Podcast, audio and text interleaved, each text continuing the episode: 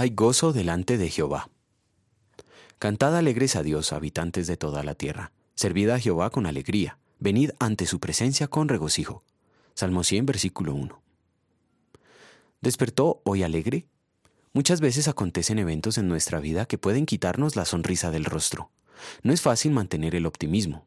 Sin embargo, el domingo, día dedicado al culto divino en la mayoría de las iglesias, debería ser un día de fiesta y de alegría. ¿Por qué? Hay muchos excelentes motivos para que la alegría llene nuestro corazón. Primero que nada, como hijos de Adán, hemos heredado el pecado original y en consecuencia nacemos pecadores. Además cometemos nuestros propios pecados y por todo eso merecemos sufrir toda la ira de Dios en el infierno por la eternidad.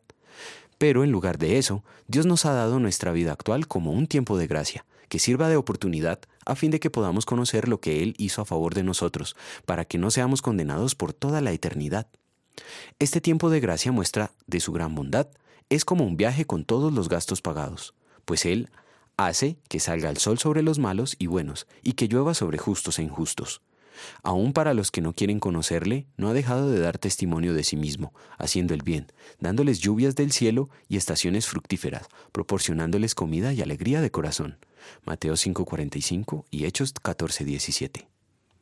El mayor motivo de gozo y regocijo es el saber que no hemos recibido el castigo que merecemos, sino por el contrario, el galardón que no merecemos, la bienaventuranza eterna en los cielos, gracias a la sustitución obrada por Jesucristo a favor nuestro. Él obedeció a Dios perfectamente en lugar de nosotros, y por nosotros sufrió toda la ira de Dios a fin de que esos méritos nos sean atribuidos gratuitamente. Sí, tenemos muy buenos motivos para regocijarnos. En gratitud a la misericordia y bondad del Señor, vamos a querer celebrar la salvación.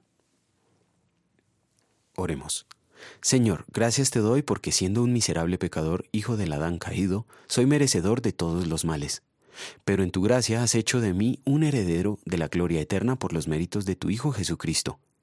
Pero en ocasiones suceden cosas que desde mi perspectiva son para mi mal, y me es difícil reconocer que todo lo dispones para nuestro bien, y no me regocijo.